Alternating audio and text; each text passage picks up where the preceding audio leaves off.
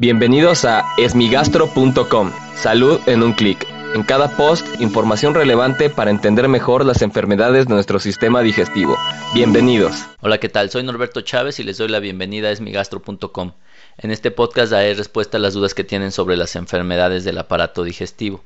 Y en esta ocasión la pregunta la envió Socorro en el post que pusimos en la página de Facebook. En realidad lo que quiere saber es cuáles pueden ser los desayunos para los adolescentes que tienen enfermedad por reflujo gastroesofágico. Esta situación es importante particularmente en la alimentación ya que existen algunos factores que pueden favorecer o predisponer al reflujo. Es muy importante primero saber que el paciente tiene reflujo gastroesofágico, ya que muchas veces lo confunden con el dolor o ardor en la parte superior del abdomen y eso pues no es reflujo gastroesofágico, muy, probablemente sea un caso de gastritis, puede ser un caso de vesícula, puede ser síndrome de intestino irritable, es decir, cada día es eh, más frecuente observar pacientes que confunden el reflujo con otras enfermedades. Y más aún en los adolescentes que también tienen enfermedades propias en donde el síndrome de intestino irritable es uno de los más frecuentes. Entonces, eh, lo más importante primero es estar seguros del diagnóstico.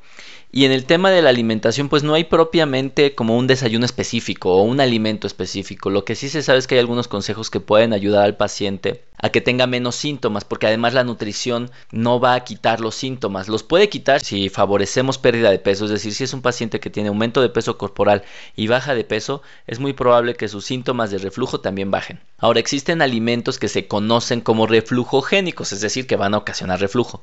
Uno de los más eh, clásicos es el alcohol, en cualquiera de sus formas, es decir, desde una cerveza hasta algunos alimentos que pueden contener grandes cantidades de alcohol, obviamente el vino y obviamente ya bebidas más duras, como puede ser el tequila o el mezcal, sin duda pueden favorecer el reflujo gastroesofágico. Otros de los alimentos que pueden favorecer el reflujo gastroesofágico es el chocolate o cosas producidas con chocolate, como por ejemplo los moles, ya que tanto el chocolate, como el alcohol y posteriormente vamos a ver que también la menta lo que pueden ocasionar es que el esfínter esofágico inferior, es decir, esta estructura que tenemos en la unión del esófago con el estómago y que evita el reflujo, es decir, es una especie de compuerta, se mantiene más abierta o con menos presión cuando consumimos alcohol, cuando consumimos chocolate, cuando se consumen alimentos con menta y esto es muy importante ya que por ejemplo mucha gente le gusta masticar chicle y esto además de que contiene menta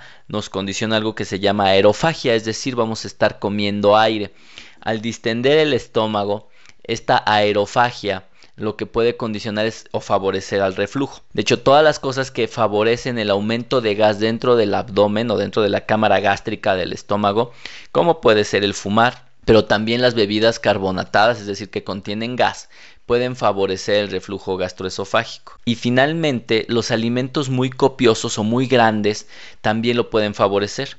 Por lo tanto, además de limitar los alimentos que ya mencionamos como alcohol, chocolate, menta y el tabaquismo, también se deben de tener alimentos más fraccionados, con el objetivo de no aumentar la presión intraabdominal y no favorecer el reflujo gastroesofágico. Y finalmente, y particularmente hablando de esta pregunta sobre niños en adolescencia, pues se debe de evitar que el niño el adulto, el adolescente, realice actividad física inmediatamente después de comer, particularmente si esta actividad física incrementa la presión dentro del abdomen, como cargar pesas o realizar abdominales, que obviamente van a favorecer el reflujo gastroesofágico.